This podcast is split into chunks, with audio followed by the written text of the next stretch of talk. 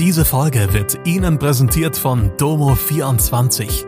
Ihr 24-Stunden Pflegedienst für zu Hause. Heute noch die Unterstützung finden, die Ihre Liebsten im Pflegealltag benötigen.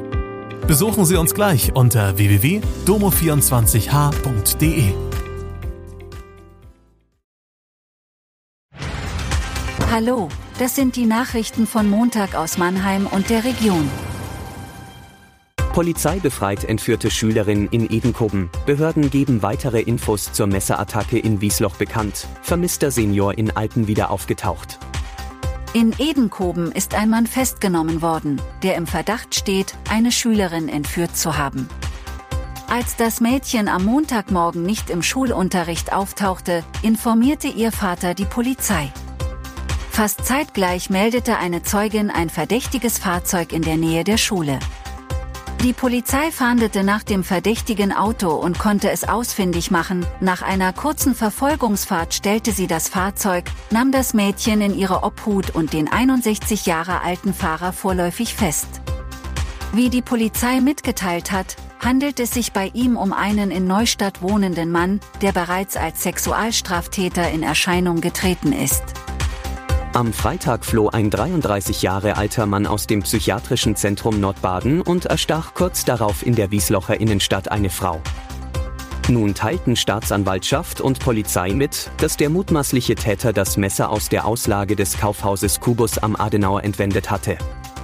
Unmittelbar nach dem Diebstahl soll er die Tat begangen haben. Der somalische Staatsangehörige wurde am Samstag dem Haftrichter des Amtsgerichts Heidelberg vorgeführt, der einen Unterbringungsbefehl wegen Mordes erließ. Der Beschuldigte ist dringend verdächtig, aufgrund einer wahnhaften Störung im Zustand der Schuldunfähigkeit heimtückisch getötet zu haben. Ein 86 Jahre alter Mann aus Speyer war mehrere Tage lang in den Alpen verschollen. Seit Donnerstag galt der Senior als vermisst. Am Sonntagnachmittag traf er dann auf einen Mountainbike-Fahrer.